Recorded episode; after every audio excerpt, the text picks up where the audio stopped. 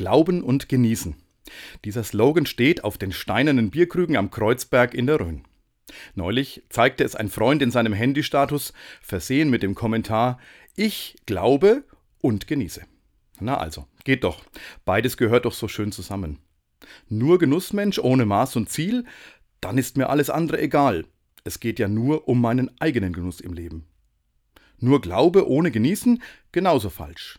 Wer nicht genießt, wird ungenießbar. Das wusste schon Jesus, der gerne auf Hochzeiten oder bei einem guten Mittagessen zu Gast war. Wir fragen uns, warum heute immer mehr randaliert wird. Wir wundern und ärgern uns über Müllberge, die nach dem Feiern liegen bleiben. Die einfachen Werte des Glaubens könnten eine Hilfe sein.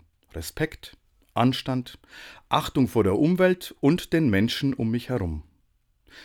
Denken wir mal drüber nach.